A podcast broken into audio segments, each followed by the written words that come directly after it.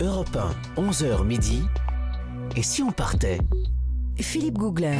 La Californie se dort près de la mer et ne connaît pas l'été de la mer. Moi. Si, ah ouais, on adore. Et si on partait sur Europe 1 en Californie, nous sommes aujourd'hui en ligne avec un amoureux fou de cet État américain. Il l'aime au point de vivre là-bas tout en travaillant en France. C'est un peu euh, avion boulot dodo. Il l'aime au point de, de supporter les centaines de décalages Oh horaires. oui. Je sais pas comment il fait. C'est le monsieur Fort Boyard et le monsieur. Tout le monde a son mot à dire sur France 2. Olivier Mine, vous êtes en ligne avec nous. Bonjour. Bonjour Philippe. Alors Olivier, Bonjour Olivier, Nathalie, bonjour Didier. Bonjour, Merci de me recevoir grand. chez vous ce matin. Ol- Olivier, avant de se lancer dans, dans l'exploration de la Californie avec vous, je dois vous dire merci. Ah bon Oui, merci de m'avoir prêté Nathalie Corée, Ah. qui est souvent avec vous dans Tout le monde a son mot à dire sur France 2. Et je voudrais vous poser une question. Comment est-ce que vous faites pour dompter l'animal? Parce que c'est quand même une, une bête sauvage. hein. J'ai renoncé. Il y a des mots qu'il vaut mieux ne pas envisager. Je ne serai jamais Félindra. Je préfère laisser cet animal liberté. C'est là où elle est le mieux finalement. Bon, d'accord, très bien. Je vais essayer d'appliquer. Je vais suivre vos Oh, je conseils. vous aime, tous les deux, je vous aime.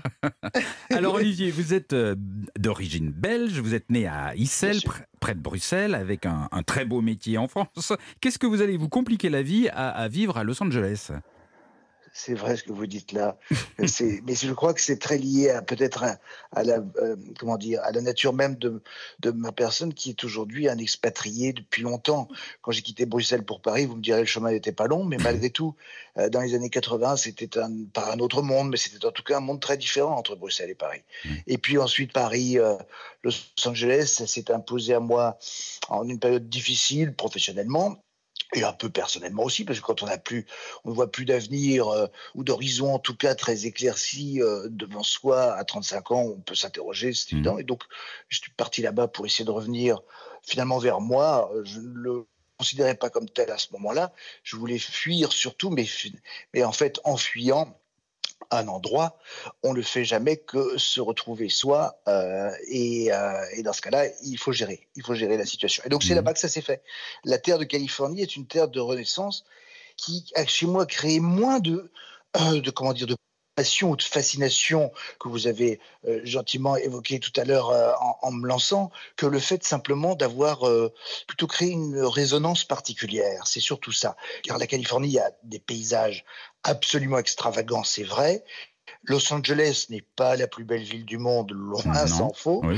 Et euh, je ne serai d'ailleurs pas le premier à, à dire euh, venez euh, à la fois la visiter ou vous y installer. Non, au contraire.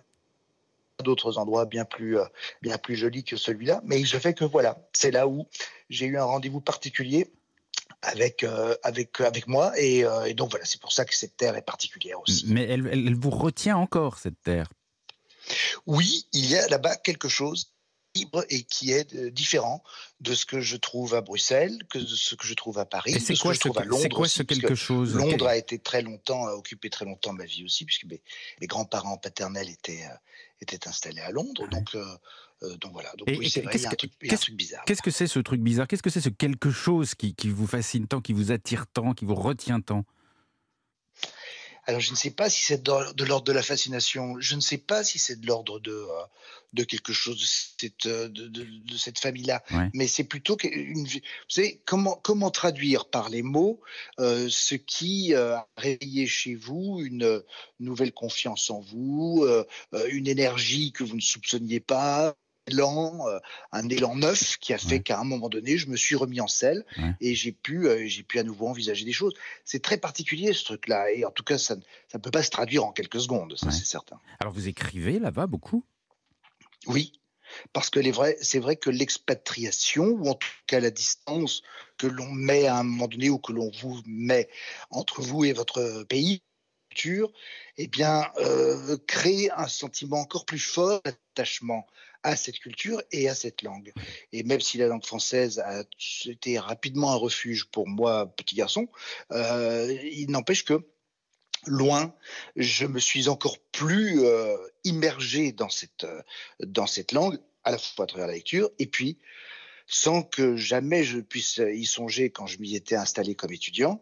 Je m'y suis également retrouvé dans l'écriture.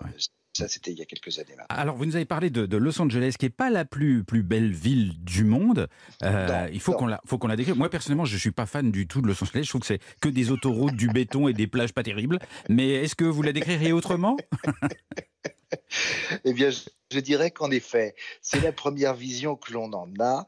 C'est certainement celle qui frappe le, le- le regard en premier. Et puis après, dans tout ce, dans, tout ce bazar, dirons-nous, de, boulevards improbables, euh, déconstruits, reconstruits à la again, avec des câbles euh, téléphoniques euh, qui s'allongent de poteau en bois en poteau en bois.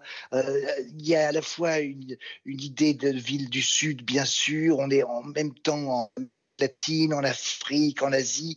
C'est très étrange Los Angeles pour ça. Et puis, au détour d'une rue, au détour d'un quartier, on se rend compte tout d'un coup qu'il y a là euh, un petit segment de rue euh, qui a été préservé, où tout d'un coup on est aspiré dans les années 20 ou 30, ou bien tout d'un coup dans les, euh, dans les collines d'Hollywood, on se retrouve avec euh, des architectures euh, préservées des années 50, Mm. qu'on appelle le mid-century.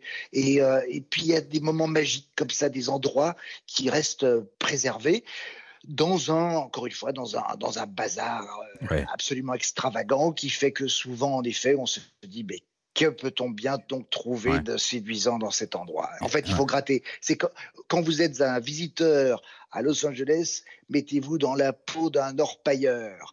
C'est dans la chercher. boue, la gadoue et la mélasse qu'à force de secouer votre petite euh, euh, assiette, vous découvrirez des petits segments, des petites paillettes, des petites Ouais. choses qui vont Ouais. briller. Et puis la voiture, la voiture, la voiture, la Oh voiture, la voiture la partout. hein, c'est voiture. La voiture. Tout en voiture pour tout. Tout en Allez. voiture. Vous avez besoin d'une baguette de pain, voiture. Vous Mais pouvez pas y aller à pied, c'est une autoroute. En même temps, c'est pas une ville, ce sont des villes, hein, j'ai l'impression, des petits segments, Ouais. effectivement. Quelle, quelle est votre journée type euh, là-bas, euh, Olivier? Sans partir la caricature, souvent euh, je suis avec Paris au téléphone ou avec Bruxelles euh, en début de journée, et puis ensuite je, euh, je pars faire du sport. Ah oui.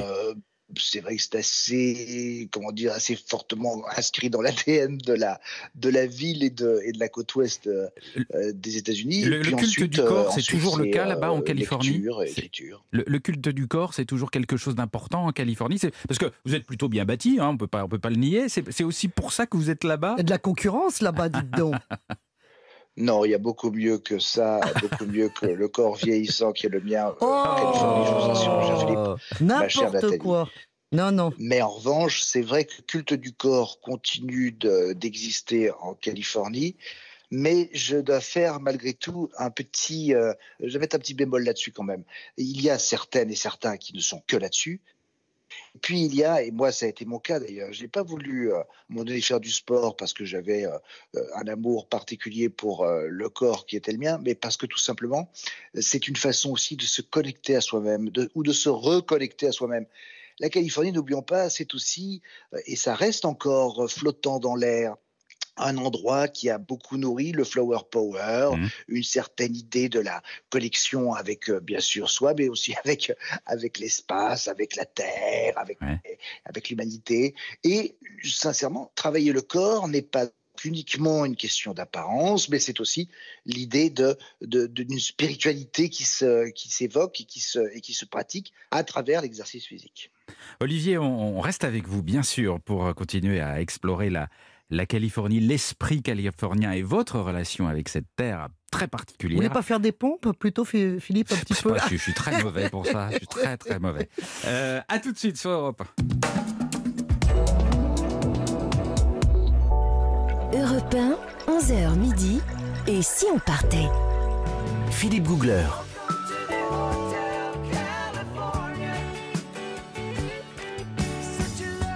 Nous sommes en Californie sur Europe 1 entre 11h et midi avec Nathalie Corée, avec Didier Ferrat, avec Olivier Mine, l'homme de Fort Boyard qui est en ligne avec nous. Il vit euh, partagé entre euh, la Belgique, la France et Los Angeles. Euh, Olivier, vous êtes aussi auteur. Vous avez sorti l'année dernière un livre qui se nomme Un château pour Hollywood aux éditions Séguier.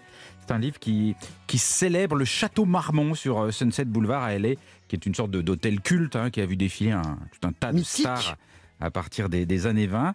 Euh, Ho- Hollywood, c'est quelque chose qui, qui, qui, qui vous a fait rêver, vous? Alors, Hollywood en elle-même, euh, je ne sais pas finalement.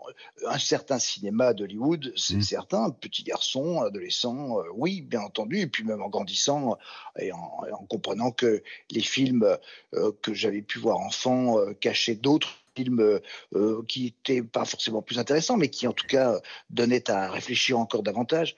Ce a de bien avec Hollywood, c'est qu'il y a tout.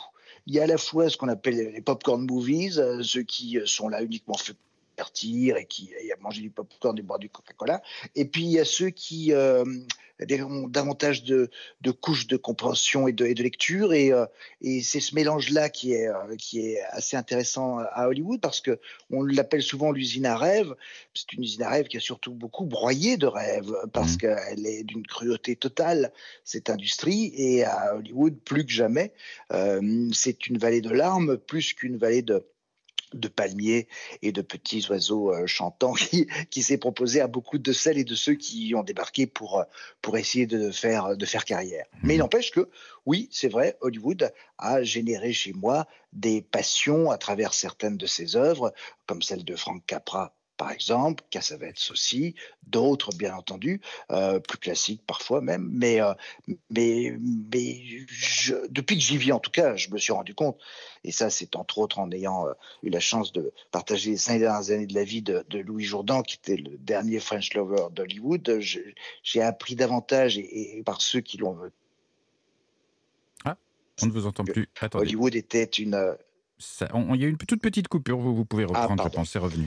je, je- je disais que euh, j'avais appris grâce à, à mes après-midi passés chez Louis Jourdan, euh, euh, qui était le dernier French lover d'Hollywood, et, et pendant ces après-midi, on a souvent été ensemble avec, euh, avec Kirk Douglas ou avec euh, Sidney Poitier, et mes conversations avec tous ces gens n'ont, euh, comment dire, n'ont fait que confirmer ce que j'avais déjà lu et, ou entendu, à savoir que euh, Hollywood pouvait être donc extrêmement cruel Ouais. et euh, mais voilà, j'allais dire, c'est les, c'est les, c'est les deux faces d'une même médaille Ouais, ouais. euh, qui euh, continuent de briller malgré tout. Et Nathalie dites donc, Olivier, puisque je vous tiens, puisque c'est difficile quand Je même hein, de, de vous tenir, parce que vous êtes effectivement entre Fort Boyard, Los Angeles, Bruxelles et compagnie.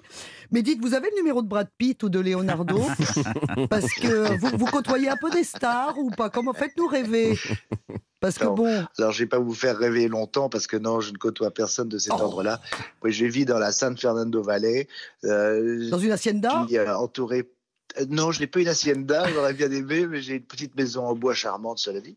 Mais euh, je suis entouré par euh, un couple de Mexicains charmants également, qui ont une petite fille, et de l'autre côté, par un retraité des tramways vicinaux de Santa Monica. Ah bah, Donc, vous voyez, on est très très loin de. C'est moins glamour, mais c'est quand même sympa. Et, et donnez-moi un petit tuyau. Comment vous faites pour supporter les décalages Ah, horaires voilà. entre, entre le, la Californie et la France sans arrêt?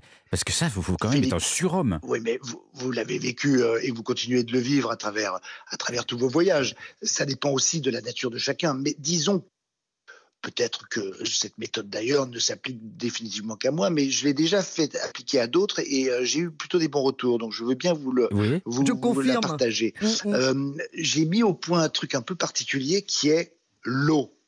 Ah. Il faut changer son eau. Mm. Alors, quand je dis ça, n'allez pas dans la cuvette de water à essayer de purger quoi que ce soit, ça n'a rien à voir. Il s'agit de changer l'eau de son corps, Tiens. du pays que l'on a abandonné, enfin abandonné, euh, dont, on euh, dont, on, dont on est parti, pour apprendre l'eau du pays dans lequel on arrive. C'est ça mon, euh, mon truc à moi. Donc, ça veut Mais vous dire quoi, Ça veut dire faut pour boire? se purger, de d'éliminer le plus possible pendant le vol L'eau du pays. ou la traversée en bateau, d'éliminer le plus possible en buvant beaucoup, et puis arriver là- à destination.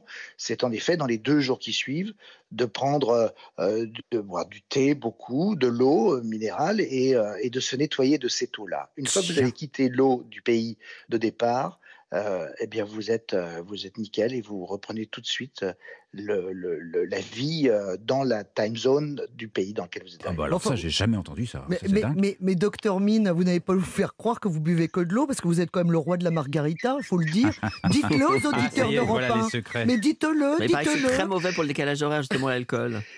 Jamais d'alcool en effet pendant les premières 24-36 heures, bien entendu. Mais Et après, après, voilà. en Ah, revanche, bah oui, vous pouvez aller sur la margarita en effet. N'oublions pas que la margarita ne contient pas que de l'alcool, puisque il y a également de la glace, et la glace est faite d'eau. Donc finalement, on n'est jamais très loin.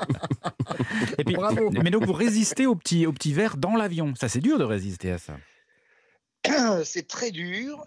euh, mais je suis honnête avec vous, je ne résiste absolument pas. Je ne suis pas un Voilà la vraie face. J'y vais de ma petite petite mignonnette de vin rouge, bien entendu, comme tout le monde. Ouais. Je vous la siffle en deux, deux- deux coups de trois mouvements. Mais la seule chose, c'est qu'après, après, ça y va. Au niveau de l'eau minérale, alors après, j'y vais. Il faut bien éliminer même le petit plaisir qu'on s'est fait. J'ai une petite question quand même, parce qu'on sait tous que la Californie en ce moment est, est ravagée par des incendies absolument terribles. Vous êtes Terrible. touché par ça? Oui, terrible en effet, et ça ne va pas en s'améliorant. Tu peux voir là en 12 ans à quel point le dérèglement climatique a très sévèrement impacté la côte ouest. Euh, autorités californiennes, euh, au-delà des autorités fédérales, euh, sont extrêmement euh, alarmées par, par ce qui est en train de se produire, parce que ça se produit plus vite encore que ce qui avait été prévu, et que surtout au-delà de ça, on parle ici de dizaines, de centaines, enfin pas de centaines, mais de dizaines et de dizaines de millions de personnes Ouais. qui, sont, qui vont être directement et qui commencent déjà à l'être impactées par Et ce problème Et, climatique. et vous, personnellement, vous êtes, vous êtes impacté ou vous- Là où je suis, non, mais euh, parce que la ville continue d'être visionnée en eau euh, et que je ne suis pas dans une partie campagne, Ouais. donc euh, je suis euh, entre guillemets protégé par ça. Il n'empêche que avec les incendies des années précédentes, je retrouvais euh, sur le capot de ma voiture ou euh, au, seuil de ma de, de- de ma maison euh, des, une épaisse couche de cendres. On n'était pas loin, alors en proportion moindre évidemment, hein, on n'était pas loin parfois avec un ciel totalement opaque. Mm. Et, euh, et par les cendres qui retombaient, de se retrouver dans, en tout cas dans l'idée que l'on se fait de ce que pouvait être Pompéi aux premières heures Ah euh, oui. de l'éruption ou aux dernières heures. à Mais ce bon, point-là ah ouais. euh, mais euh, donc voilà, donc je- je- j'exagère un peu bien sûr en, en vous disant ça, mais je dis ça parce que c'est un, un- tout d'un coup un- une ambiance euh, un peu post-apocalyptique comme Ouais. ça. Il y a un truc un peu bizarre qui, se, qui, se, qui se présente à vous. Et c'est vrai que oui, en effet, vous avez raison Philippe, là-bas, plus que jamais, on a l'illustration parfaite de ce que l'on nous disait depuis des années et qui nous tombe sur le coin du nez plus vite que prévu. Merci beaucoup, euh, Olivier, de, de nous avoir euh, raconté votre Californie à vous. Je rappelle qu'on peut vous vous, vous retrouver tout l'été dans Fort Boyard et dans l'émission Tout le monde a son mot à dire sur France 2 et que votre livre Un château pour Hollywood des éditions Séguier est toujours disponible dans toutes les bonnes librairies. Merci, Olivier. À Merci bientôt. Philippe, revoir. merci. Nathalie, merci Didier. Bye bye À très Merci de me faire bientôt. voyager tous les jours, c'est merveilleux tout ça. Merci à vous.